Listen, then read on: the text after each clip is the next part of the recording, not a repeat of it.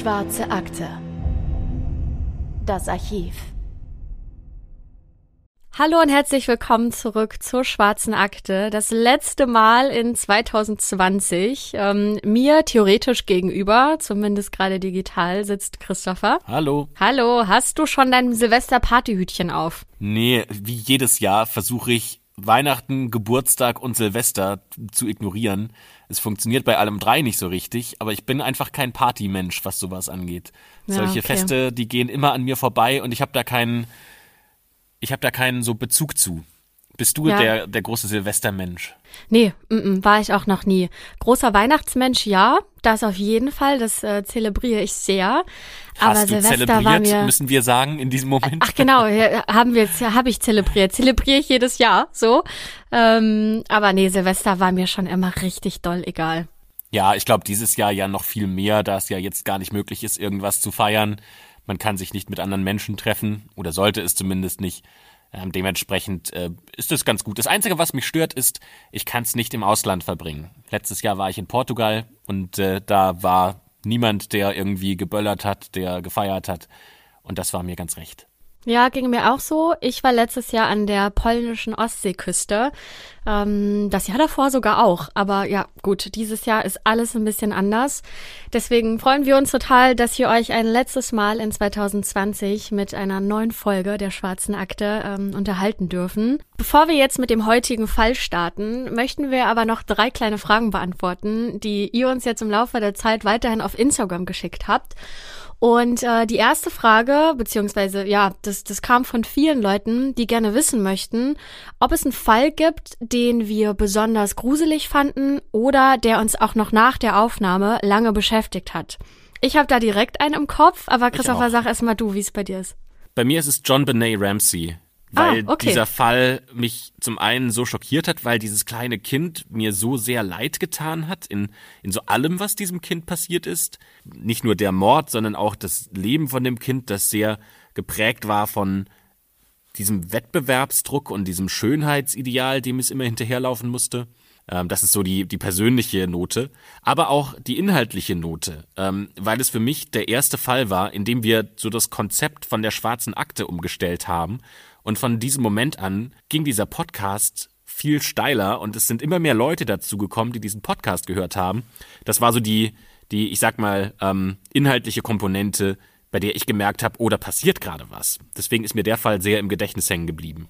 Bei mir ist es der Fall aus Folge 6, nämlich von Chris Kremers und Lisanne Frohns, ähm, die zwei Holländerinnen, die äh, im Dschungel von, war das Panama, bin ich mir gerade gar nicht mehr sicher, die ähm, ja nicht mehr lebend zurückgekommen sind von ihrem äh, Ausflug in den Dschungel. Ähm, das, ja, ich fand das schon im Vorfeld bei der Recherche super gruselig und ähm, wann immer ich nach unserer Aufnahme irgendwie in der Natur unterwegs war, im Wald zum Beispiel spazieren oder so, musste ich ganz oft an die beiden denken, wie die sich wohl gefühlt haben müssen. So, ne, mit, ähm, mit der Vorstellung, dass sie heute einen total aufregenden Tag vor sich haben. Ähm, ja, und dann aber nicht mehr lebend zurückkommen. Und ne, wir erinnern uns an die Nachtaufnahmen. Sie haben ja alles noch fotografiert in der Dunkelheit und so. Also der hat mich echt nachhaltig noch monatelang, eigentlich bis heute, beschäftigt er mich. Mhm, stimmt, als ich letztens im Urlaub war, also vor einem halben Jahr, da hatte ich genau auch so eine Situation, wo ich nachts äh, vom Strand nach Hause gelaufen bin, durch den Wald und genau auch daran gedacht habe. Es ist für mich immer dieses Bild von, ähm, weil es eine Theorie gibt, dass sie von einem Puma angefallen wurden oder von einem wilden Tier. Und das ist immer so dieser Moment, wo ich auch so denke, wenn dann irgendwas im Unterholz knackst, dass da jetzt ein Tier sein könnte, mit dem man nicht gerechnet hat. Ja, und vor allem, weil es, ne, wie du schon sagst, bis heute ja nicht aufgeklärt werden konnte, was da jetzt wirklich passiert ist. Und das macht's ja spannend. Ne? Man, man möchte das wissen. Und das ist nicht wie bei einer Netflix-Serie, ne, mit einem Cliffhanger und wir warten jetzt ein Jahr auf Staffel 2 und wissen dann, wie es weitergeht, sondern ne, das wird sich ja auch wahrscheinlich hier nicht aufklären. Und ich finde, das spielt da auch nochmal mit rein, dass das Ganze so mysteriös und gruselig und ähm, ja, äh, spannend wirkt. Die nächste Frage, die einige Leute gestellt haben, äh, lautet, woher unsere Begeisterung für True Crime kommt. Ähm, ich habe schon immer super gerne gelesen und auch super gerne schon äh, mal Kriminalromane und Thriller. Je gruseliger, desto besser. Allerdings nur in Buchform. Als Film äh, ertrage ich das nicht so gut. Aber genau, also ich habe mir schon immer ganz gern, also es klingt so falsch schon wieder, ne, in dem Zusammenhang, aber das war oder ist immer mein Lieblingsgenre gewesen. Ähm, äh, wenn es um Bücher geht. Ja, und dann gab es irgendwie einen fließenden Übergang zu True Crime. Viele Romanautoren sind ja auch, ähm, ja, lassen sich ja inspirieren von echten Kriminalfällen und bauen darauf dann ihre fiktive Geschichte auf. Deswegen, das spielt ja alles schon ähm, alles in einen Topf. Ich muss ehrlich sagen, dass es für mich gar nicht initial die Begeisterung für True Crime war, sondern eher die Begeisterung für gute Geschichten schon ganz früh hat mich das wahnsinnig fasziniert herauszufinden, wie man Dinge erzählen muss, damit andere Menschen dranbleiben, dass man dir zuhören möchte. Ähm, ich hatte das schon mal in einer anderen Folge erzählt. Ich habe ganz lange versucht, Radiomoderator zu werden. Das war so mein Kindheitstraum. Dann habe ich Film studiert und habe da Drehbücher geschrieben oder ein Drehbuch geschrieben, das ich dann auch als Kurzfilm verfilmen musste und fand das wahnsinnig spannend, Geschichten zu konstruieren, die einfach ja eine Tiefe haben, bei der Charaktere sind, die spannend sind ähm, und ja Geschichten, an denen Menschen einfach dran sein möchten. Ähm, und irgendwie kam das dann alles zusammen, dass dann die Idee entstanden ist, wir machen einen True Crime Podcast, weil ich finde, dass in der Podcast-Szene ähm, True Crime das ist, wo die spannendsten Geschichten sind. Einfach weil sie so absurd teilweise sind, dass man sich gar nicht vorstellen kann, dass es wirklich so passiert ist, aber ja, die sind ja alle wahr. Also wir erfinden ja keine Geschichten dazu. Und das fasziniert mich wahnsinnig. Die letzte Frage für heute kam auch echt von einigen, nämlich wann zeigen wir denn endlich unsere Gesichter? Ja, in einem Podcast ja eher schwierig. Ähm, da hört ihr nur unsere Stimmen. Ähm, Zwinker, Zwinker, wir haben ja Instagram, da könnt ihr auch folgen, wenn ihr wollt. Übrigens findet ihr da auch einen neuen Sticker, in dem ihr neue Fragen stellen könnt. Ähm, aber Anne, wo, wo sind unsere Gesichter? Wo kann man uns denn sehen? Ja, versteckt sind die und das ist auch ganz gut so. Nein, also das, ja, wir haben uns zu Beginn mal zusammengesetzt ähm, und überlegt, weil, ne, wir hätten ja unsere Gesichter auch aufs Cover machen können des Podcasts. Ähm, haben wir ganz bewusst aber nicht gemacht, weil ähm, da passte die Frage zuvor ganz gut. Wir uns halt bewusst dafür entschieden haben, äh, den Fokus auf die Geschichten zu legen, auf die ähm, wahren Kriminalfälle. Ähm, ich bin eh kein Fan äh, von Rampenlicht, nenne ich es jetzt mal.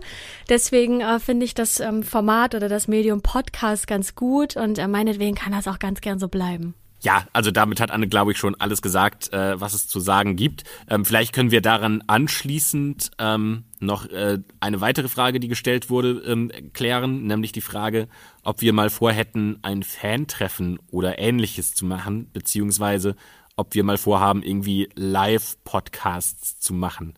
Ähm, unabhängig jetzt davon, dass äh, in der aktuellen Situation es einfach gar keine Option ist, sowas zu tun, ähm, haben wir ehrlicherweise noch nie so richtig drüber nachgedacht, ob es da solche Dinge, also Fantreffen, ich sehe irgendwie nicht, dass wir Fans haben. Das kommt mir ganz komisch vor, dass es jemanden gibt, der sagt, ich bin Fan der schwarzen Akte da fühle ich mich tatsächlich ein bisschen unwohl mit. Ich ja, sagen. ich auch, total. Äh, soll gar nicht heißen, dass wir nicht dankbar sind für die Zuhörer und Zuhörerinnen, aber es ist halt verrückt, ne? Wie viele Leute das hören, das kann man gar nicht richtig greifen. Ähm, ich kann mir ja schon fast eine Menschenmenge von 200 Leuten nicht vorstellen, ne? So ungefähr.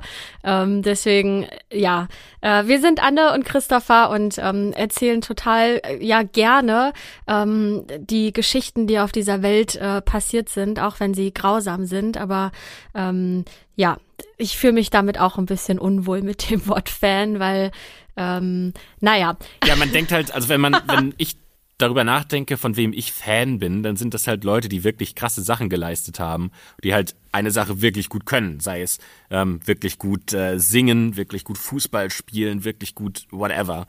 Und irgendwie fühle ich mich nicht so, als wäre ich ein richtig guter Podcaster und der, von dem man Fan sein sollte.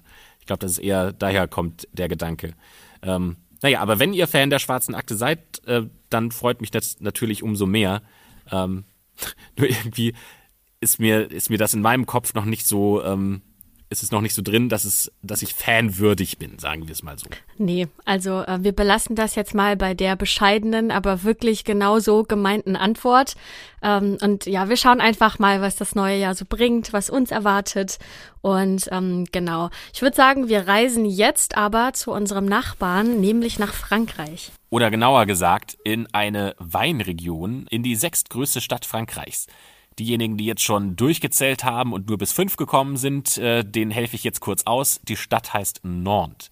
Das ist ja eine mittelalterliche Stadt, also hat ein sehr mittelalterliches Stadtzentrum, zahlreiche Fassaden noch aus dem 18. Jahrhundert und wunderschöne moderne Architektur.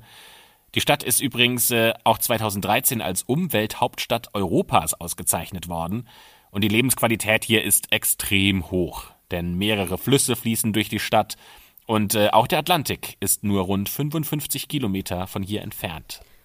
Und doch geschieht in dieser malerischen Umgebung ein wirklich grauenhaftes Verbrechen. Und zwar gehen wir jetzt zurück ins Jahr 2011, in dem die sechsköpfige Familie Dupont de Ligonnès spurlos verschwindet. Dieser Fall ist verworren. Es stellen sich super viele Fragen. Zum Beispiel, was hat ein vermeintlicher Geheimagent der US-Kriminalitätsbehörde mit dem Verbrechen im Westen Frankreichs zu tun? Um zu verstehen, warum die Familie Dupont de Ligonnès im April 2011 einfach spurlos verschwindet, stellen wir euch die Familie einmal kurz vor. Die Familie Dupont de Ligonnès, sie leben im Robert Schumann Boulevard 55 in Nantes. Dieses Reihenmittelhaus liegt in einem wohlhabenden Wohngebiet im Westen der Stadt. Die Straße ist belebt, es gibt zahlreiche Läden, wie Konditoreien zum Beispiel, Bars oder auch andere Geschäften, und an sich ist das enge Haus mit seinen zwei Stockwerken eigentlich zu klein für die sechs Personen. Zum Glück studieren aber schon die beiden ältesten Sohne, Arthur und Thomas, bereits, und äh, die kommen nur am Wochenende nach Hause. Das heißt, zumindest unter der Woche gibt's genügend Platz für die ganze Familie. Zur Familie gehören neben Arthur und Thomas noch der Vater Xavier, er ist 50, die Mutter Agnes, 48 und die beiden jüngeren Geschwister Anne, 16 und Benoit, 13. Die Familie Dupont de Ligonnès entstammt der Oberschicht. Sie sind eine alte aristokratische Familie. Vater Xavier ist aber alles andere als alt und aristokratisch. Im Gegenteil, eher, ich würde mal sagen, liberal und progressiv. Er ist nämlich ein Start-up-Unternehmer und hat schon mehrere Firmen gegründet. Allerdings eher mit äh, bescheidenem Erfolg, aber zumindest reicht das, was er eingenommen hat, für ein angenehmes Leben in der oberen Mittelschicht. Naja, oder ist das alles doch nur Fassade? Denn diese beiden Punkte, Xaviers Unternehmertum und die finanzielle Situation der Familie, werden im weiteren Verlauf dieses Falls noch eine zentrale Rolle spielen. Übrigens genauso wie Xaviers Verehrung für die USA. Der liebt nämlich alles aus Amerika. Die Kultur, Country-Musik, er liebt es, Square Dance zu tanzen und er macht vor seiner Hochzeit mit Agnes im Jahr 1992 sogar eine Reise über die legendäre Route 66. Auch die Ehe der Dupont de Ligonnès ist in diesem Fall von Bedeutung, denn die beiden lernten sich bereits als Teenager kennen und verloben sich. Beide stammen aus streng katholischen Familien, doch zur Hochzeit kommt es nicht. Denn Xavier war noch nicht bereit, er wollte sich noch nicht dauerhaft binden. Er wollte viel lieber seine Freiheit genießen, und erst im Jahr 91 fanden die beiden dann wieder zueinander. Da hatte Agnes aber bereits einen einjährigen Sohn von einem anderen Mann, nämlich Arthur. Mit mittlerweile 30 Jahren fühlte sich Xavier endlich reif genug für eine eigene Familie, und im selben Jahr heirateten die beiden also. 1992 kam dann Sohn Thomas auf die Welt und Xavier adoptierte Arthur, sodass sie alle als glückliche Familie zusammenleben konnten. Zwei Jahre später, im Jahr 1994, wurde dann Tochter Anne geboren. 1997 machte Sohn Benoit das Familienglück dann perfekt. Xavier will seinen Kindern und der ganzen Familie seine Leidenschaft für die USA zeigen – Deswegen macht die ganze Familie eine neunmonatige Reise quer durchs Land. Also durch Amerika, nicht durch Frankreich. Nach ihrer Rückkehr im Jahr 2003 sind sie dann wieder zurück in Frankreich und äh, lassen sich in Nantes nieder. Ja, der Familienvater betreibt mehrere Websites und eine davon hat ihren Sitz in Miami in Florida. Das ist ein Hotel- und Restaurant-Guide für Truckerfahrer und Geschäftsleute. Und die Mutter Agnes, die arbeitet halbtags an einer katholischen Grundschule. Im Jahr 2010 zieht dann auch der Sohn Arthur aus. Der beginnt nämlich an einer privaten Hochschule ein Informatikstudium, rund eine Stunde von Nantes entfernt. Er kommt allerdings an den Wochenenden regelmäßig wieder zurück nach Hause und arbeitet dort halt als Studentenjob noch in einer Pizzeria. Im gleichen Jahr fängt auch Thomas sein Studium an. Er schreibt sich ins Fach Musik ein und auch er kommt jedes Wochenende zurück zu seiner Familie. Anne und Benoit leben dagegen noch zu Hause, weil sie noch zur Schule gehen. Anne wird von ihren Mitschülern als überaus beliebt beschrieben, die in ihrer Freizeit gerne Klavier spielt. Gelegentlich bessert sie ihr Taschengeld mit Modeljobs auf und Anne ist wie ihre Eltern auch sehr gläubig. Aber auch Benoit hat viele Freunde, denn am liebsten geht er Rollerbladen und singt im Kirchenchor. 2011 bereitet er sich intensiv auf seine bevorstehende Firmung vor, ein wirklich sehr wichtiges Ereignis in der katholischen Kirche. Und ich denke, man hört schon heraus, dass sie unterm Strich eine absolute Bilderbuchfamilie sind und wirklich gut bürgerliche Katholiken. Aber sie wären nicht ein Fall in der schwarzen Akte, wenn es da nicht ein großes Aber gäbe. Und dieses Aber ereignet sich im April 2011, genauer gesagt am 3. April. Es ist ein Sonntag. Vater Xavier und Mutter Agnes und die drei Kinder Arthur, Anne und Benoit gehen erst essen und anschließend ins Kino. Thomas ist an diesem Wochenende auf dem Unicampus, der ist also gerade nicht da, sondern muss noch ein bisschen studieren und was für sein Studium tun. Nach diesem ganzen Abend, gemeinsam mit der Familie, ruft dann Xavier bei seiner Schwester an und hinterlässt ihr eine Nachricht auf dem Anrufbeantworter. Am nächsten Morgen erscheinen Anne und Benoit nicht in der Schule, denn sie werden als krank gemeldet und zahlreiche Freunde versuchen daraufhin, die beiden dann telefonisch, per Textnachricht oder online zu erreichen, doch keiner erhält eine Antwort von den Geschwistern. Abends besucht Xavier seinen Sohn Thomas in der Universitätsstadt, damit die beiden sich auch nochmal an diesem Wochenende sehen. Die beiden gehen in ein vornehmes Restaurant, doch äh, Thomas fühlt sich unwohl. Deswegen fährt Xavier direkt nach dem Essen auch wieder zurück nach Nantes. Am Dienstag, das ist also der 5. April 2011, verbringt Thomas den Nachmittag bei einem Kommilitonen in seiner Universitätsstadt. Die beiden hören Musik und sehen fern. Plötzlich ruft Vater Xavier an. Er bittet seinen Sohn nach Hause zu kommen, da seine Mutter einen Fahrradunfall hatte und im Krankenhaus liegt. Da geht natürlich Thomas sofort los und nimmt den ersten Zug, den er bekommen kann, zurück nach Nantes. Da wird er dann am Bahnhof von seinem Vater abgeholt und die beiden erreichen das Haus der Familie gegen 23.45 Uhr. Am nächsten Tag versucht dann der Kommilitone Thomas zu erreichen. Der erhält aber nur eine kurze Nachricht, in der steht, dass Thomas krank sei und heute nicht zum Unterricht kommen könne. Zeitgleich klopft Arthurs Freundin am Haus der Familie an, weil die sich große Sorgen macht, weil sie seit über zwei Tagen schon nichts mehr von Arthur gehört hat. Aber niemand öffnet ihr die Tür und das Haus wirkt auch total verlassen. Auch die beiden Labradore bellen nicht, was sie eigentlich aber immer tun, wenn da jemand an die Tür klopft. Am Freitag, den 8. April, wird zum letzten Mal die IP-Adresse der Familie benutzt.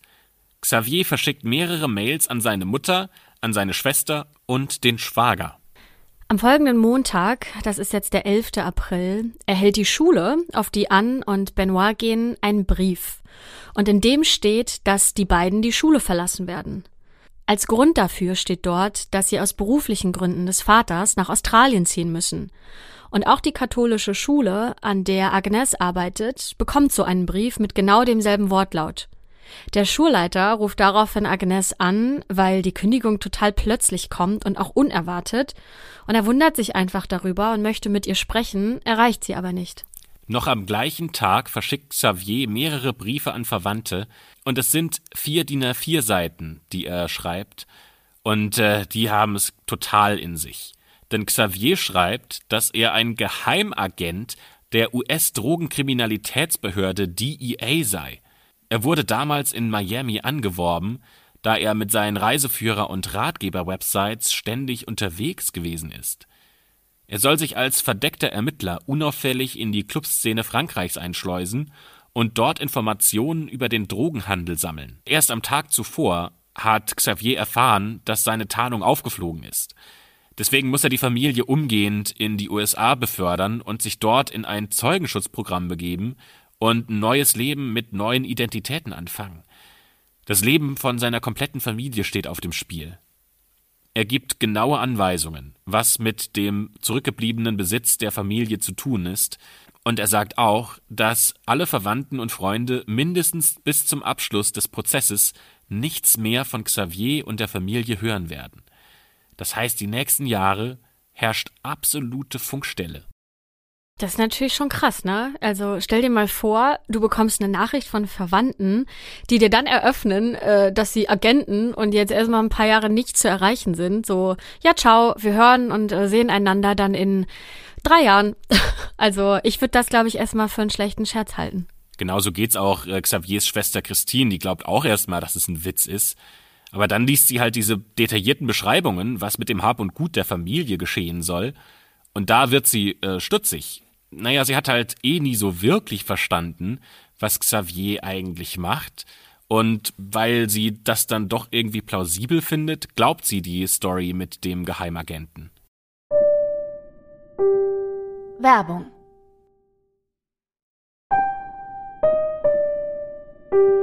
Werbung Ende.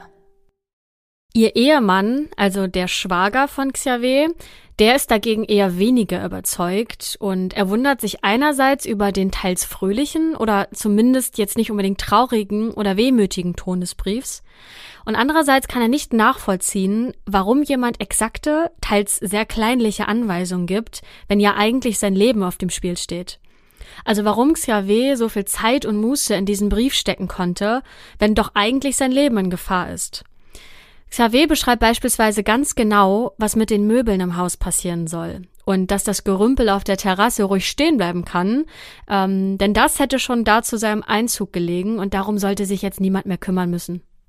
Man muss jetzt aber auch dazu sagen, dass die Briefe nicht handschriftlich geschrieben waren und äh, es gibt auch keine Unterschrift darunter. Sonst hätten ja die Verwandten ganz einfach seine Schrift identifizieren können. Das heißt, die wahren Hintergründe der Briefe sind bis heute leider nicht ganz klar.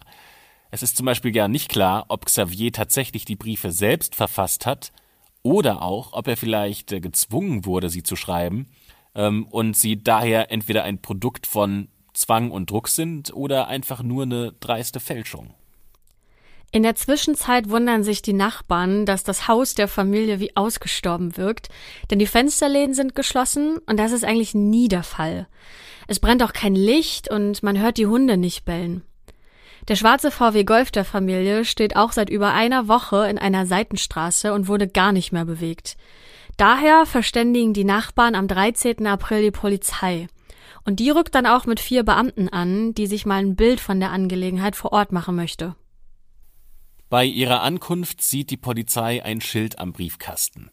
Auf diesem Schild steht, dass alle Briefe an die Absender zurückgeschickt werden sollen. Sie gehen auch ins Haus. Das macht im ersten Moment einen aufgeräumten Eindruck.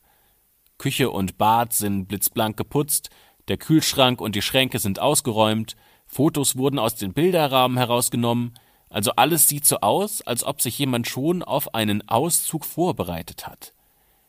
Für ein Verbrechen allerdings finden die Beamten keine Hinweise. Noch am selben Tag wird die Polizei erneut wegen der Familie Dupont de Ligonnès kontaktiert. Denn ein Verwandter der Mutter erzählt den Beamten von dem vierseitigen Brief, den angeblich Xavier verschickt hatte. Auch andere Familienmitglieder stellen daraufhin ihre Briefe zur Verfügung und bitten um Aufklärung, was denn jetzt hier eigentlich bitte los sei. Jetzt hat also die Polizei auch erstmal ein Bild davon, dass Xavier schreibt, oder zumindest der vermeintliche Xavier, dass er mit der Drogenkriminalitätsbehörde DEA zusammenarbeitet. Da geht natürlich die Polizei in Frankreich erstmal zur US-Botschaft und fragt, ob die vielleicht schon mal irgendwas von Xavier Dupont de Ligonnès gehört haben. Die ermitteln selbst und sagen, nein, wir kennen ihn nicht und er und seine Familie befinden sich auch nicht in einem Zeugenschutzprogramm. Der erste Gedanke wäre jetzt ja eigentlich, dass hier auf jeden Fall irgendwas faul sein muss. Aber bei einem Zeugenschutzprogramm geht es ja genau darum, die Zeugen zu schützen und eben nicht zu verraten, wer da gerade in so einem Projekt geschützt werden soll. Ja, auf der anderen Seite kommunizieren ja hier zwei Behörden miteinander und man könnte sich auch vorstellen, dass Geheimnisse in bestimmten Bedingungen oder unter bestimmten Fällen, ähm, so wie hier zum Beispiel, wo ja ein Mord zum Beispiel oder ein Verbrechen auch im, im Raum stehen könnte, dass da mit Geheimnissen offener umgegangen wird. Die französische Polizei hat ja nicht gefragt, was die neuen Identitäten sind und wo sie jetzt leben, sondern nur, ob überhaupt ein Xavier Dupont de Ligonnès in ihren Daten überhaupt bekannt ist. Naja, auf jeden Fall fährt die Polizei jetzt ein zweites Mal zum Haus ähm, und haben ja jetzt zumindest die Idee, dass die DEA gar keine Info über Xavier hat und die Briefe deshalb nicht stimmen können. Aber sie finden wieder nichts, was auf den Aufenthaltsort der Familie schließen lässt. Schließlich nimmt die Polizei eine Vermisstenanzeige für die sechs Familienmitglieder auf, die plötzlich auf so ja sehr mysteriöse Art und Weise wie vom Erdboden verschluckt sind.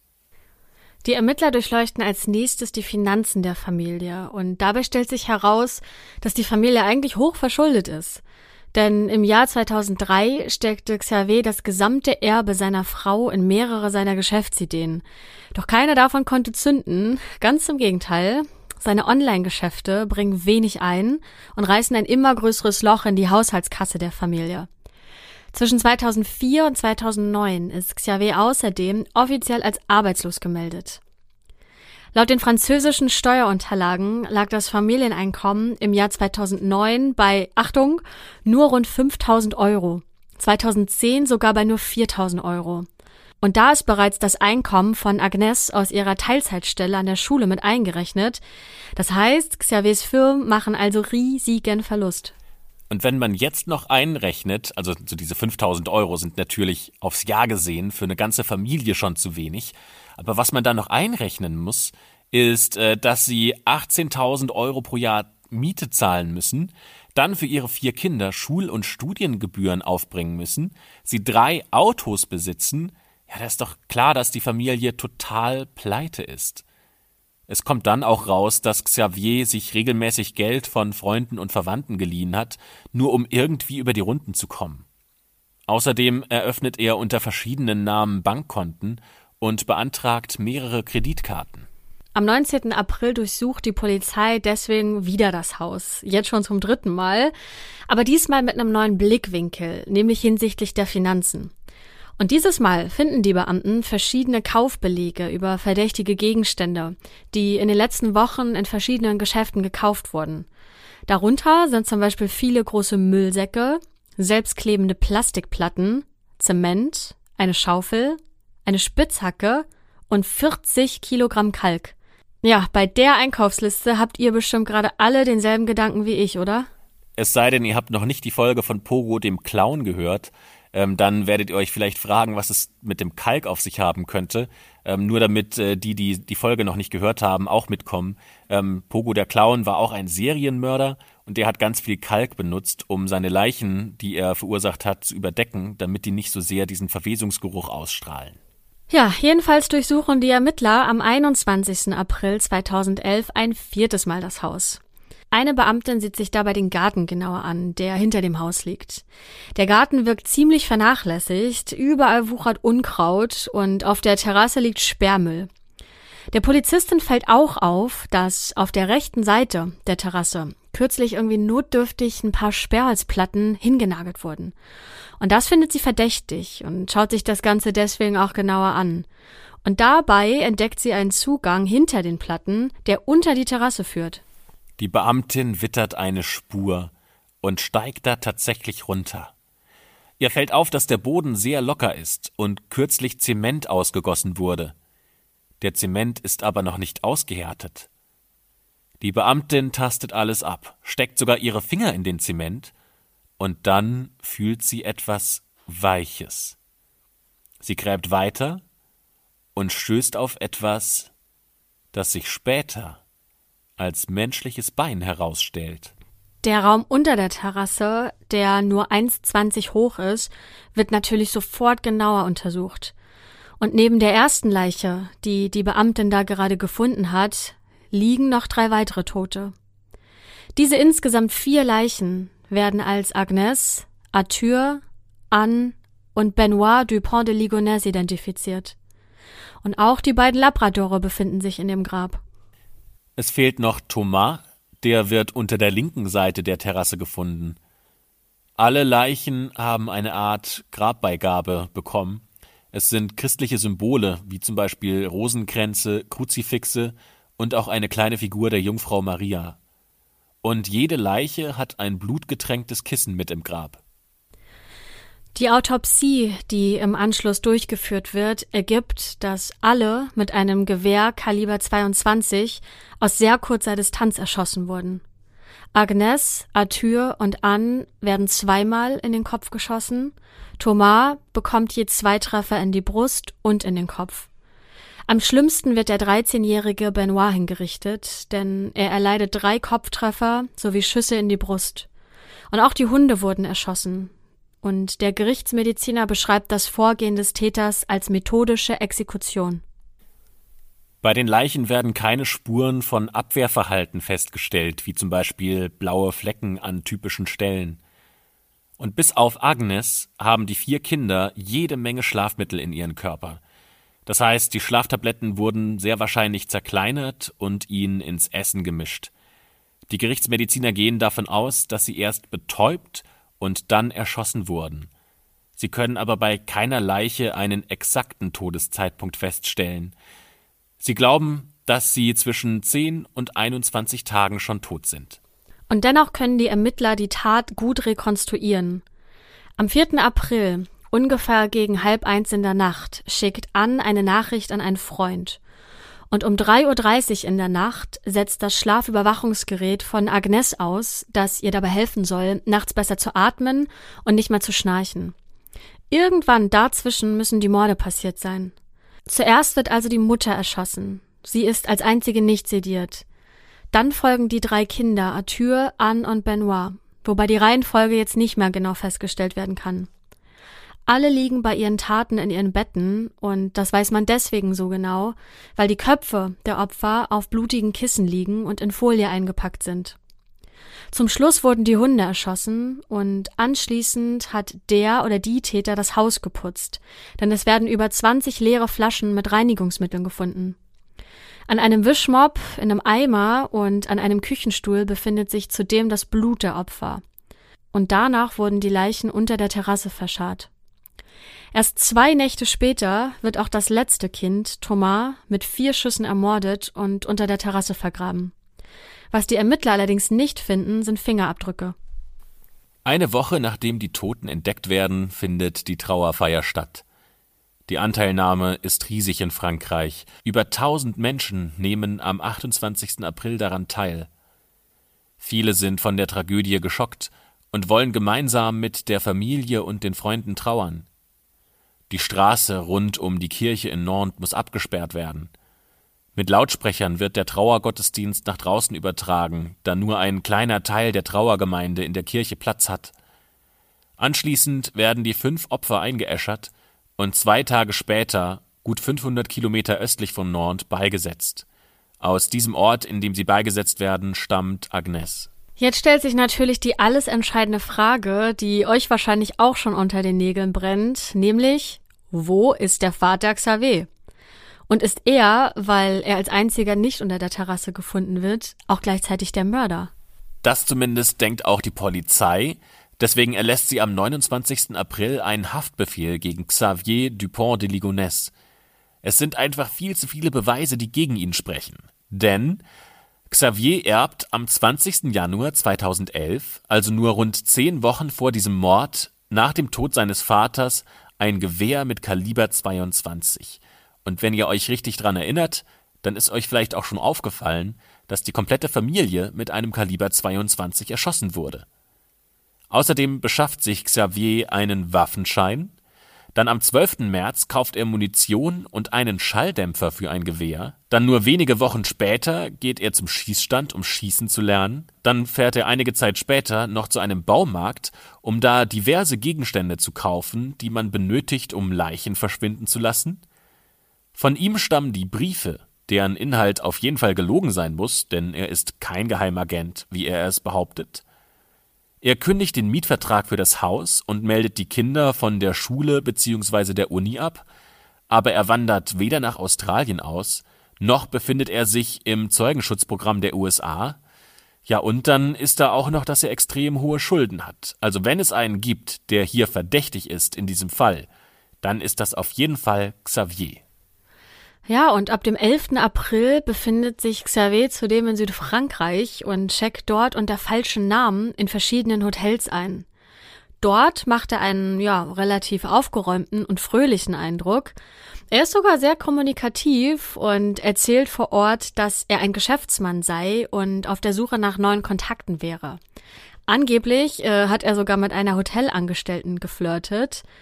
Und wenig später verlässt er das Hotel, lässt aber sein Auto auf dem Hotelparkplatz stehen. Die Ermittler gehen davon aus, dass seine Familie zu diesem Zeitpunkt bereits tot ist. Ab diesem Zeitpunkt gibt die Polizei richtig Gas und versucht, den untergetauchten Xavier aufzuspüren. Am 10. Mai stellt sie einen internationalen Haftbefehl gegen ihn aus. Das heißt, weltweit steht Xavier jetzt auf einer Fahndungsliste. Würde er über irgendeine Grenze wollen und da kontrolliert werden, würde er sofort verhaftet werden. Doch auch im Inland geht die Suche weiter, denn dort ist Xavier der meistgesuchte Mann Frankreichs. Am 23. Juni werden rund um eine kleine Gemeinde an der Côte d'Azur zahlreiche Höhlen durchsucht, denn in der Umgebung verlor sich seine Spur und dort lässt er auch sein Auto zurück. Die Ermittler vermuten, dass er sich in einer der vielen Höhlen versteckt haben könnte, aber sie können ihn nirgends finden. Und da muss ich ehrlich sagen, bei der ganzen Recherche zu dem Fall ist es das, was mich so am meisten verwundert hat, dass Xavier einfach verschwinden kann. Ohne Hilfe, ohne Geld und ja nicht mal mit dem Wissen als Geheimagent, für den er sich ausgibt. Das letzte Mal, dass er Geld von seinem Konto abhebt, ist am 14. April, also einen Tag bevor er abtaucht. Aber jetzt nicht so, dass er das ganze Konto leer räumt. Nee, das sind tatsächlich nur 30 Euro. Das reicht auf jeden Fall nicht, um zu fliehen und sich einen Start in ein neues Leben auszuzahlen. Aber mehr gibt der Geldautomat nicht aus, weil sein Konto maßlos überzogen ist. Interessant ist hier was ganz anderes, nämlich eine seiner zahlreichen Firmen, die in Florida sitzt. Bei der Gründung dieser Firma half ihm ein Berater namens Gerard und der kümmert sich um rechtliche und steuerliche Belange von Ausländern, die in den USA Firmen gründen wollen. Gerard hat aber noch ganz andere, äh, nennen wir es mal, Qualitäten, denn er weiß, wie man anonyme Konten eröffnet, sich eine neue Identität zulegt und wie man weltweit Geld abheben kann, ohne dabei Spuren zu hinterlassen. Und so könnte Xavier seine Flucht finanziert haben. Also das wäre ja zumindest eine Option und theoretisch möglich. Aber das wäre ja, also wir haben ja schon diese, diese Geheimagentennummer einmal zur Seite geschoben. Und das jetzt nochmal aufzumachen und so eine verschwörungstheoretische ähm, ja, neue Identität und Untertauchen und verdeckte Konten halte ich doch eher für unrealistisch. Ja, das sieht die Staatsanwältin genauso, ähm, nachdem die Ermittler auch keine Hinweise finden konnten, dass sich Xavier wirklich eine neue Identität zugelegt haben könnte. Und sie geht eher davon aus, dass er erst seine Familie ausgelöscht und dann Selbstmord begangen hat. Und deshalb konzentriert sich die Suche ab sofort auf das Finden seiner Leiche und nicht mehr auf seine lebende Person. Am 9. April 2013 durchsuchen Höhlentaucher alte Bleiminen. Am 2. Mai durchkämmt ein Spezialteam von Polizei und Feuerwehr Bereiche, die von außen schwer zugänglich sind. Und tatsächlich wird im Juni 2013 eine stark verweste Leiche entdeckt, die an einem Baum hängt. Diese Stelle ist nur rund 20 Kilometer von Xaviers letztem bekannten Aufenthaltsort entfernt. Allerdings bestätigt ein DNA-Test, dass diese gefundene Leiche nicht Xavier ist. Auch weitere Knochen, die gefunden werden, können Xavier nicht zugeordnet werden. Zudem wird Xavier über 900 Mal angeblich von Zeugen gesehen. Unter anderem wird aufgrund von Zeugenaussagen ein Kloster durchsucht und ein Mann am Flughafen in Glasgow festgenommen. Aber alle Spuren und Hinweise erweisen sich als falsch und Xavier scheint sich in Luft aufgelöst zu haben. Also bleiben wir doch irgendwie bei dieser Selbstmordtheorie, also Mord, Selbstmord, erst Familie umbringen und sich dann selbst äh, das Leben nehmen. Aber also wir hatten ja schon ein paar Fälle, ähm, die genau so waren in der schwarzen Akte auch. Und ähm, was mich da ein bisschen stört, ist, dass äh, die Täter normalerweise nicht dann die, die Leichen verscharren und noch aufwendig mit Beton weggießen, und dann noch äh, mehrere Tage durchs halbe Land fliehen, ähm, wo man dann die Person nicht mehr finden kann. Ja, dann lass uns stattdessen mal zu einem möglichen Motiv übergehen. Darüber haben wir noch gar nicht gesprochen. Also vorausgesetzt, Xavier ist der Täter. Also, was kann ihn dazu gebracht haben, erst seine Frau, dann die vier Kinder und die beiden Hunde umgebracht zu haben? Viele Morde sind ja Beziehungstaten. Aber hier ist die Sache ja irgendwie anders, denn der Täter plant über Wochen ganz akribisch, betäubt seine Opfer und richtet sie dann im Schlaf hin. Und, nur noch mal zur Erinnerung, der letzte Sohn, der noch am Leben ist, der wird ja erst zwei Tage später unter einem falschen Vorwand nach Hause gelockt und dann ebenfalls getötet. Also war der Vater wirklich so abgebrüht und dazu imstande? Die Familie glaubt jedenfalls nicht an eine Mord-Selbstmord-Theorie. Besonders äh, Xaviers Schwester Christine geht davon aus, dass ihr Bruder unschuldig ist und dass er gegen seinen Willen irgendwo gefangen gehalten wird. Sie bittet in einem Radiointerview ihren Bruder, dass er zur Polizei gehen soll und da eine Aussage machen soll, falls er nicht entführt wäre. Sie sagt, dass ihr Bruder ein sehr hingebungsvoller Vater gewesen ist, der seine Kinder unglaublich geliebt hat. Er könnte nie im Leben solch eine schreckliche Tat begangen haben, vor allem nicht an seiner eigenen Familie. Auch Xaviers Mutter kann sich einfach nicht vorstellen, dass ihr Sohn kaltblütiger Mörder sein soll. Das ist ja auch ähm, ein normales Verhalten ne, für nahe Familienangehörige, dass sie ähm, ihrem Sohn, ihrem Bruder, ihrem Mann, wie auch immer, solche grausamen Taten nicht zutrauen. Und seine Mutter sagt in einem TV-Interview, ich bin fest davon überzeugt, dass er unschuldig ist. Mein Sohn ist nicht verantwortlich für diese schreckliche Sache. Und dann müssen wir doch nochmal zurück zu dieser Agentenstory kommen, äh, denn die Mutter und die Schwester glauben, dass es sich hierbei um die wirkliche Version handelt und diese Leichen eine Vertuschungsaktion der USA sind, damit die Familie unbemerkt ins Zeugenschutzprogramm gehen kann. Denn jetzt kommt's. Sie behaupten, dass die Leichen überhaupt nicht die von Agnes, Arthur, Anne, Thomas und Benoit sind. Aus diesem Grund durften sie die Leichen nämlich vor der Einäscherung auch nicht mehr sehen. Selbst die Verwandten von Agnes sind nicht völlig von Xaviers Schuld überzeugt, denn sie sagen, dass sie sich zu dem Zeitpunkt kein Urteil erlauben möchten, solange sich Xavier nicht selbst zu den Vorwürfen äußern kann. Es passt aber ganz gut zu kriminologischen Erkenntnissen, dass die Täter, die ihre ganze Familie auslöschen, sich zuvor als gute Väter und auch liebevolle Ehemänner präsentieren – die haben auch oft einen hochqualifizierten Beruf und sind in der Öffentlichkeit angesehen und werden so als extrem gute und erfolgreiche Macher wahrgenommen. In der Regel sind sie nicht vorbestraft und nehmen auch keine psychologische Hilfe in Anspruch, also niemand hat solche Täter vorher auf dem Schirm und gehen davon aus, dass sie in der Lage sind, eine solche Tat zu begehen.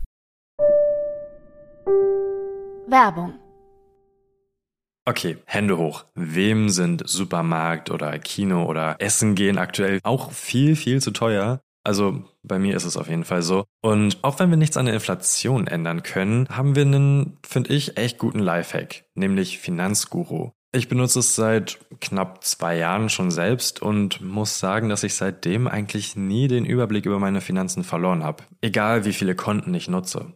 Und gerade beim Thema Finanzen wird es ja schnell mal sehr unübersichtlich, denn viele haben mehr als nur ein Konto. Also ich habe zum Beispiel auch ein Girokonto, Kreditkarte, PayPal. Dann gibt es vielleicht noch Depots, die man hat, Kryptokonten und so weiter. Aber alle diese Konten können mit Finanzguru verbunden werden. Dann hat man da alles ganz schön sortiert. Das lieb ich ja sehr. Ich brauche immer diese Übersichtlichkeit. Eure ganzen Einnahmen und Ausgaben werden dann von Finanzguru erfasst und sogar automatisch kategorisiert. Und ganz wichtig, die App ist dauerhaft kostenlos.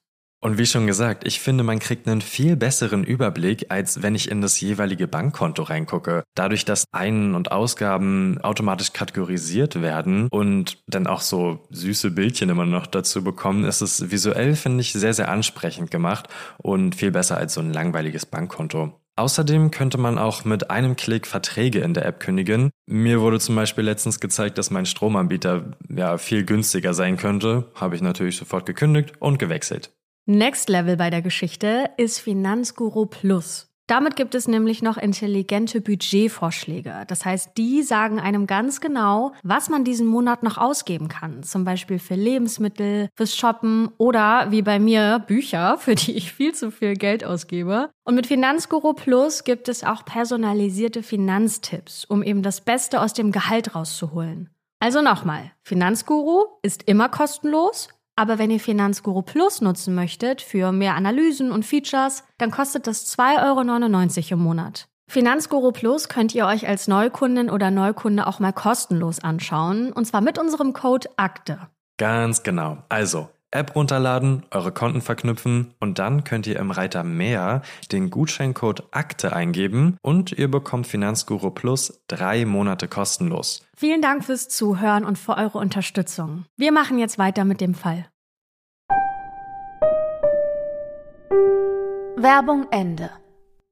Okay, das heißt, es gibt drei mögliche Ansätze zum Motiv, nämlich Untreue, Geldprobleme oder unterschiedlicher Glaube. Also fangen wir mal an bei der Untreue. Nach außen hin führen die Dupont de Ligonnès eine perfekte Ehe. Ein Freund sagt, dass Xavier Agnes abgöttisch geliebt hat, aber so ganz intensiv kann die Liebe dann doch nicht gewesen sein, wie die Ermittlungen zeigen, denn bei den Ermittlungen taucht eine Frau namens Catherine auf und sie erklärt, dass sie bis vor kurzem eine Affäre mit Xavier hatte – und das war jetzt nicht nur ein kurzes One-Night-Stand und ein, zwei Nächte, sondern das Ganze ging über zwei Jahre. Sie kann das sogar beweisen. Sie zeigt nämlich zahlreiche E-Mails und Chatverläufe zwischen Xavier und Katrin. Xavier und Katrin kennen sich wohl schon aus ihrer Jugend, haben sich dann aber aus den Augen verloren. Erst im Jahr 2008 sind sie durch Social-Media-Plattformen wieder in Kontakt gekommen. Naja, und äh, dann beginnt plötzlich die heiße Affäre. Ja, und auch Agnes hatte 2005 eine Affäre mit einem engeren Freund sogar von Xavier. Und der muss zu dieser Zeit nämlich aus beruflichen Gründen sehr viel reisen und ist immer wieder über einen längeren Zeitraum von zu Hause weg. Als Xavier aber Wind von dieser Affäre bekommt, trennt sich das Ehepaar sogar für sechs Monate, findet danach aber wieder zusammen. Also ist das tatsächlich die perfekte Ehe? Naja, also wenn man das jetzt hört, eher nicht. Jeder hat seine Affären nebenher. Aber zumindest ist das ja noch kein Grund für einen Mord oder sogar für einen Mord an der ganzen Familie. Also entweder arrangiert man sich mit der Situation, beide hatten ihre Fehler gemacht, dann kann man ja auch sagen, wir machen eine offene Beziehung. Naja, oder sie lassen sich halt ganz klassisch scheiden. Aber Mord ist ein bisschen hart. Dann lass uns jetzt mal über Xaviers Geldprobleme sprechen, denn wir wissen ja bereits, dass er bei Banken, Freunden und Verwandten ja tief in der Kreide steht und niemand will ihm jetzt mehr Geld geben und deswegen leiht er sich Ende 2009 50.000 Euro von seiner Affäre. Damit sie das Geld rausrückt, muss er ihr aber versprechen, seine Familie zu verlassen und zukünftig mit ihr zu leben. Ja, das tut er aber nicht, sondern bittet sie Anfang 2010 um noch mehr Geld. Und er erzählt ihr, dass er mit der Miete drei Monate im Rückstand sei und für diesen Monat nur noch 500 Euro habe, um seine Familie zu ernähren. Und schuld an der Misere ist er aber nicht selbst, sagt er, sondern das Finanzamt, das bei ihm noch offene Steuerschulden eintreiben will. Ja, aber die Affäre äh, hat da gar keinen Bock mehr drauf auf diese, ähm, auf diese Entschuldigung, lehnt es ab und gibt ihm kein weiteres Geld. Und es geht sogar noch weiter. Sie beendet aus diesem ganzen Streit heraus die Affäre im Jahr 2010. Und im Jahr 2011 geht sie dann noch einen Schritt weiter und leitet rechtliche Schritte gegen Xavier ein, weil sie nämlich ihre geliehenen 50.000 Euro wieder zurückhaben möchte. Es kommt ein Gerichtsvollzieher zum Haus der Dupont de Ligonnès und der soll erstmal schauen, was es da an Wertgegenständen gibt, die man in Bargeld ummünzen könnte. Am Morgen des 5. April 2011 steht er vor der Tür des Familienhauses, aber niemand macht auf. Ja, die Polizei schaut sich dann auch nochmal das Mailkonto von Xavier genauer an und stellt dabei fest, dass er sogar noch mehr Affären gehabt haben muss. Ja, und auch von diesen Frauen lieh er sich Geld und machte ihnen falsche Versprechen über eine mögliche gemeinsame Zukunft. Er zieht also die klassische Heiratsschwindlernummer ab. Das wäre ja genauso wie bei Henri Landru, falls ihr diesen Fall ähm, schon gehört habt. Der war auch ein Heiratsschwindler in wo? Frankreich. Also offensichtlich scheint es da eine Häufung von Heiratsschwindel zu geben. Also wenn man sich das jetzt so erstmal anschaut, dann ist ja eigentlich Xavier der, der in der Schuld steht. Also dann sollte er doch eigentlich umgebracht werden und nicht er ein Mörder sein. Ein Psychologe, der sich mit diesem Fall beschäftigt hat, erklärt das folgendermaßen. Er sagt, dass der Auslöser für die Morde auch der Tod des Vaters im Januar 2011 gewesen sein könnte, also rund drei Monate vor diesen Taten. Alles soll mit Xaviers Persönlichkeit zusammenhängen, denn er sei ein Narzisst, der den guten Namen Dupont de Ligonnès nicht mit seinen finanziellen und ehelichen Problemen beschmutzen will. Daher könnte er sich entschieden haben, die eigene Familie auszulöschen, damit nichts von ihren Problemen an die Öffentlichkeit gelangt. Also wenn das wirklich sein Motiv war, dass niemand einen schlechten Gedanken und einen schlechten Ruf von der Familie haben soll, dann hat er ja mit dieser Aktion voll versagt. Ja, auf jeden Fall. Seiner Ex-Affäre zum Beispiel jammert er auch vor, dass er unter Schlaflosigkeit und Panikattacken leidet und er hat mit ihr auch über kranke Fantasien gesprochen. In einer E-Mail an seine Ex-Geliebte schreibt er zum Beispiel, dass er seine Frau Agnes nicht mehr liebe und Gefallen an der Idee findet, seine gesamte Familie erst mit Schlaftabletten zu betäuben und dann das Haus niederzubrennen. Er redet auch davon, sich von den Laster zu werfen, damit Agnes die Lebensversicherung in Höhe von 600.000 Euro ausgezahlt bekommt. Das ist natürlich schon ein sehr konkreter Gedanke, und in Teilen ist es ja genau das, wie die Familie ja auch umgebracht wurde. Also behalten wir mal die beiden klassischen Motive, die für wahrscheinlich die meisten Morde zuständig sind, weiter im Auge. Und das sind Geld und Liebe. Ja, und das letzte Motiv, das ich vorhin schon mal angesprochen habe, lautet Religion. Agnes ist ja eine überzeugte Katholikin, ist sehr fromm und geht jeden Sonntag in die Kirche. Xavier hat dagegen nichts mit der Kirche am Hut und der flippt regelrecht aus, als er erfährt, dass Agnes einem Priester 3000 Euro gibt. Dieser Priester sagt den Ermittlern später, dass Agnes häufig um Rat bei ihm bat, weil es so starke Spannung in ihrer Ehe gab. Er meint, dass die Probleme so groß waren, dass eine Scheidung eigentlich unvermeidlich gewesen sei. Xavier hingegen wächst nicht im katholischen Glauben auf, sondern in einer Art Sekte. Seine Mutter gründet in den 1960er Jahren einen Ableger des Philadelphia Vereins. Das ist eine Sekte, die 1945 in Deutschland entstanden ist. Und im Gegensatz zum deutschen Verein, der eher so gemäßigt ist und eher zur evangelischen Kirche zählt, ist die französische Niederlassung eher spalterisch und sehr fundamentalistisch. Seine Mutter zum Beispiel sagt, dass sie regelmäßig Nachrichten aus dem Jenseits bekommt, und lebt einen sehr ja, religiösen, fanatischen Hardcore-Lifestyle. In einem katholischen Online-Forum berichtet Xavier kurz vor den Taten, wie furchtbar seine Kindheit in dieser Sekte war. Denn noch vor der Schule ging er jeden Tag zur Messe und nach dem Unterricht musste der junge Xavier Gebete und Riten auswendig lernen, auf Französisch und in Latein und er war schwer enttäuscht, als er mit 35 Jahren erkannte, dass seine Mutter eine nicht existierende Welt geschaffen hatte. Und von da an stellte er wirklich alles in Frage und zweifelte an seinem Glauben. In dem Online-Forum schreibt er auch über Opferriten mit Tieren und Menschen. Er schreibt, Opfer seien in jeder Religion völlig normal, vor allem in der katholischen. Daraufhin wird sein Account vom Website-Betreiber gelöscht, aber er meldet sich immer wieder mit neuen Namen an wird daraufhin wieder gelöscht, er meldet sich wieder an, wird wieder gelöscht und so weiter und so weiter. Auch Agnes ist in einem Online-Forum aktiv, nämlich auf einer französischen Gesundheitswebsite gibt es ein Psychologieforum, in dem sie 2004 schreibt, dass ihr Ehemann ein sehr altmodisches Familienbild habe. Sie schreibt, der Vater ist der Chef, er gibt einen Befehl, wir führen ihn aus, ohne ihn zu hinterfragen oder zu verstehen. Punkt. Er ist weder zärtlich noch aufmerksam. Wenn man noch unsere großen Geldsorgen hinzufügt, kann man sich leicht ein Bild über die Atmosphäre, die zu Hause herrscht, machen. Ja, ich glaube, da wird deutlich, dass ihr in der Ehe vieles fehlte, also ne, vor allem Zärtlichkeit, Liebe, Respekt und Nähe. Und einmal schreibt Agnes auch, dass ihr Mann zu ihr gesagt habe, dass wenn sie alle gleichzeitig sterben, das ganze Problem dann gelöst sei. Das gibt zwar jetzt alles ein genaueres Bild über das Eheleben der Familie Dupont de Ligonnès, aber ein Motiv lässt sich ja immer noch nicht daraus lesen. Nee, die Ermittler gehen jetzt auch nicht von einem religiösen Motiv aus. Interessant ist allerdings, dass sich Xavier von seinem Glauben völlig abgewendet und alles in Frage gestellt hat. Also wäre er, wie seine Frau Agnes, streng katholisch, dann könnte man wohl Mord oder also auch vor allem Selbstmord ausschließen, denn beide Taten gelten ja als absolute Todsünde unter Katholiken. Das sind jetzt also erstmal unsere Gedanken zu den Motiven, die wir euch jetzt dargestellt haben. Also lasst uns mal einen Blick auf die tatsächlichen Theorien werfen. Genau, da ist schon ein Jahr dieser Mord-Selbstmord-Ansatz, über den wir schon gesprochen haben. Denn die ähm, Staatsanwaltschaft geht bis heute davon aus, dass Xavier der Täter ist und sich ein paar Tage später dann selbst gerichtet hat.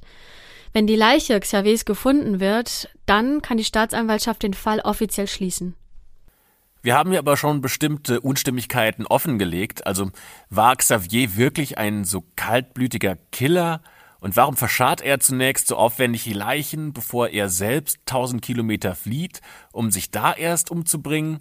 Nur weil er die Familienehre nicht beschmutzen will? Irgendwie passt das nicht so ganz. Ja, die andere Theorie verfolgt Xaviers Familie, denn die geht davon aus, dass Xavier, Agnes, Arthur, Anne, Thomas und Benoit noch am Leben sind und sich irgendwo, wahrscheinlich den USA, verstecken. Vor wem ist allerdings unklar, aber im März 2011, also rund einen Monat vor ihrem Tod, vertraut sich Agnes zwei Freunden aus ihrer Gebetsgruppe an. Und sie sagt ihnen, dass sie und ihr Mann Drohung erhalten haben. Wer sie bedroht, enthüllt sie allerdings nicht. Auf alle Fälle ändert sie ihre E-Mail-Adresse und ihre Handynummer. Tja, das klingt jetzt auch sehr weit hergeholt, lässt sich aber offiziell nicht widerlegen. Denn die fünf Leichen, die unter der Terrasse gefunden wurde, wurden eingeäschert und damit gibt es keine weitere äh, Möglichkeit für einen DNA-Abgleich. Eine Sache stellt aber nicht nur die Familie, sondern auch die Ermittler vor ein sehr großes Rätsel, nämlich wie konnte Xavier die Erde unter der Terrasse wegschaffen, damit er genug Platz für die Leichen hat? Denn ohne Hilfe und ohne Spuren zu hinterlassen, scheint das doch sehr schwierig gewesen zu sein. Immerhin mussten rund zweieinhalb Kubikmeter Erde entfernt werden. Und das entspricht ungefähr einem Gewicht von drei Tonnen, also wirklich eine ganze, ganze Menge. Und auf dem Rasen des Gartens wurde auch keine Spur von Erde gefunden, die man ja eigentlich hätte sehen müssen. Xaviers Familie engagiert den Anwalt Stephen Goldstein. Der soll Indizien für die Unschuld Xaviers liefern. Er kommt zu dem Ergebnis, dass bei den Ermittlungen schwere Fehler gemacht wurden und man daher keine Theorie ausschließen kann. Er sagt, wir wissen ja nicht einmal, wann die Opfer getötet wurden. In diesem Fall gibt es überhaupt keine gesicherten Erkenntnisse. Wir wissen eigentlich nur, dass fünf Leichen im Robert Schumann Boulevard 55 gefunden wurden. Und die waren untereinander verwandt. Beim DNA-Test wurde aber kein Abgleich gemacht, ob die Toten auch die DNA der Dupont de Ligonnès hatten. Das heißt, der Anwalt wirft den Ermittlern vor, dass sie sich nur auf Xavier konzentriert haben und keine anderen Spuren verfolgt hätten. Aber auch mit seiner Beschwerde an die Polizei kommt er nicht weiter, denn es wird nicht neu ermittelt. Ja, ein wirklich sehr mysteriöser Fall, der nach wie vor bis heute ungelöst ist. Heute wäre Xavier Dupont de Ligonnès um die 60 Jahre alt und er ist nach wie vor einer der meistgesuchtesten Männer in Frankreich. Und nur er oder ja, zumindest seine Leiche, wenn er nicht mehr unter den Lebenden ist, könnten Klarheit in diesem Verbrechen bringen. Jetzt sind wir natürlich auf eure Meinung gespannt. Äh, was glaubt ihr? Ist Xavier noch am Leben? Vielleicht sogar die ganze Familie in den USA? Oder ist es eher Xavier, der etwas mit den fünf Leichen zu tun hat? Also er ist eher der kaltblütige Killer. Oder gibt's doch eine ganz andere Theorie? Dann schreibt uns die bitte entweder unter Instagram, da heißen wir Schwarze Akte, auf Facebook heißen wir Schwarze Akte Podcast oder per E-Mail an schwarzeakte.julep.de. Genau, wir haben es heute gar nicht erwähnt, aber wie immer findet ihr auch Fotos der Familie oder des Hauses in der Beschreibung verlinkt. Ähm, dann könnt ihr, während ihr die Folge anhört, euch da auch noch mal ein Bild von machen. Ja, wahnsinnig spannender Fall, Anna. Jetzt äh, interessiert mich deine Theorie. Glaubst du an die Geheimdienste und dass die Familie noch in den USA lebt oder dass Xavier der Killer ist? Also ich glaube nicht an diese Geheimagentennummer, muss ich sagen, ähm, ne, weil es stand ja noch zur Debatte, ob da unter der Terrasse wirklich die Familie lag, also ob es sich dabei um die Leichen der Familie handelt. Ähm, ich glaube schon, dass er der Täter war. Ich finde das alles so merkwürdig und auch deine Zusammenfassung im Sinne von, er hat das Gewehr seines Vaters bekommen, ne, und die ganzen Geschichten, die Geldsorgen und so weiter. Also ich glaube auch, dass er der Täter ist. Was glaubst du? Tatsächlich bin ich eher auf der Seite Geheimdienst. Ich glaube nämlich, Echt? ja, weil ich nämlich finde, also du brauchst ja in irgendeiner Form auf jeden Fall jemand, der in irgendeiner Art und Weise Xavier dabei hilft, in den Untergrund zu gehen. Entweder Leute, die ähm, ihm nach dem Mord dabei helfen, oder Leute, die ihm dabei helfen und den Mord vertuschen. Ähm, oder den Mord vorschieben, sagen wir es so. Und ich glaube, ähm, der Punkt, der mich nämlich zu dieser Überzeugung gebracht hat, sind diese langen Briefe, die Xavier geschrieben hat, mit den genauen Anweisungen, was mit seinem Hab und Gut passieren soll. Ich habe nämlich äh, gedacht, ähm, äh, wir haben ja gesagt, es könnte eine Fälschung sein, aber ich kann mir auch vorstellen, dass er das einfach schon sehr, sehr lange vorbereitet hatte und nur im richtigen Moment aus dem Schreibtisch gezogen hat, um es abzuschicken. Und das macht für mich das Ganze schon plausibel, dass er einfach schon Vorkehrungen getroffen hatte, dass er schon einen Plan hatte, was damit passieren soll, damit sie so schnell wie möglich einfach verschwinden können. Und das heißt, du glaubst, dass unter der Terrasse andere Leichen gefunden wurden? Ich halte das für durchaus möglich, ja. Wow, okay, das wäre aber auch eine, also eine wahnsinnig äh, krasse und äh, spannende Geschichte, wenn dem wirklich so sein sollte. Das Einzige, was ich mich dann Ähm. frage, ist, also wer muss denn dann daran glauben? Wie entscheidet man das denn? Wenn du sagst, als amerikanischer Geheimdienst, ja, ja, also wir haben hier einen Agenten, der muss schnellstmöglich aus dem Land, dann brauchst du ja trotzdem fünf Leute, die verwandt sind. Also welche Familie wählst du da aus und sagst, ja, die ist es, die wir jetzt da hinlegen? Ja, erinnere dich aber an den Fall, den wir auch schon mal in der schwarzen Akte hatten, äh, von diesem Typen H.H. Holmes aus Chicago. Äh, weißt du, der mit dem Horrorhotel, der hat sich doch auch immer Leichen besorgt. Also ähm, ich glaube, äh, spätestens äh, ja beim Hören von True Crime Podcasts äh, sollte ein Bewusstsein, dass alles möglich ist. Ähm, so ja, je verrückter, äh, desto eher könnte das passiert sein, so ungefähr. Also ähm, das ist spannend. Wir werden es wahrscheinlich leider nie erfahren, muss ich da aber sagen. Das stimmt, ähm, da hast du wahrscheinlich recht. Wir werden es vielleicht nie erfahren, weil es zu den ungeklärten Mysterien gehört, die auf alle Ewigkeit irgendwo ähm, ja in, in Akten liegen und äh, nie zur finalen Vollendung aufgeklärt werden. Ähm, aber in diesem Zusammenhang mit ungeklärten Geheimnissen können wir zumindest ein Update vermelden. Nicht zu diesem Fall, sondern zu einem, den wir euch schon vor langer, langer Zeit vorgestellt haben. Vielleicht erinnert ihr euch noch an den Zodiac Killer. Genau, da haben uns super viele Leute nämlich äh, Bescheid gegeben, äh, unter anderem auch meine Mutter, witzigerweise, hat mir auch einen Screenshot geschickt, ähm, dass eine seiner verschlüsselten Nachrichten, ähm, wir gehen jetzt mal davon aus, ihr habt die Folge alle gehört, ähm, äh, na, jedenfalls, es ging darum, um, um einen Serienmörder, der bis heute nicht identifiziert werden konnte, der verschlüsselte Nachrichten an Zeitungen geschickt hat. Und eine dieser verschlüsselten Nachrichten konnte jetzt geknackt werden. Und dabei wurde ein ganz bestimmter Code angewendet. Es ist ein Code, der im US-amerikanischen Militär angewendet wurde. Das hat man in irgendeinem Buch aus den 60er Jahren dann rausgelesen ähm, und rausgefunden, dass es dieser Code ist. Der basiert darauf, dass man die Zeilen in bestimmten Mustern diagonal lesen muss. Und wer jetzt denkt, der Fall könnte mit dieser neuen Erkenntnis gelöst werden, tja, der liegt trotzdem falsch. Denn in der Nachricht hinterlässt er keine Spur darüber, wer der Zodiac Killer eigentlich sein könnte. Im Gegenteil, wie bei eigentlich allen Nachrichten, die er hinterlassen hat, verhöhnt er einfach nur die Polizei und macht sich darüber lustig, dass sie ihn nie finden werden. Tja, so viel zum Update vom Zodiac Killer. Und damit ist es an der Zeit, die letzte schwarze Akte für das Jahr 2020 zu schließen. Ja, vielleicht äh, nochmal mit einem kurzen Dankeswort am Ende. Äh, als wir das im Mai begonnen hatten mit den Podcasts, hätten wir nie gedacht, dass äh, das Jahr so endet, wie es endet, nämlich mit ganz vielen Menschen, die uns tolle Nachrichten schreiben, die uns jede Woche hören und ähm, ja, mit, mit Reichweiten ehrlicherweise, mit denen wir auch nie gerechnet hätten. Also in diesem Sinne ein großes Dankeschön nochmal an euch alle. Wir freuen uns auf das Jahr 2021 gemeinsam mit euch und äh, schließen damit gemeinsam tatsächlich die letzte Akte für dieses Jahr. Macht's gut, bis bald.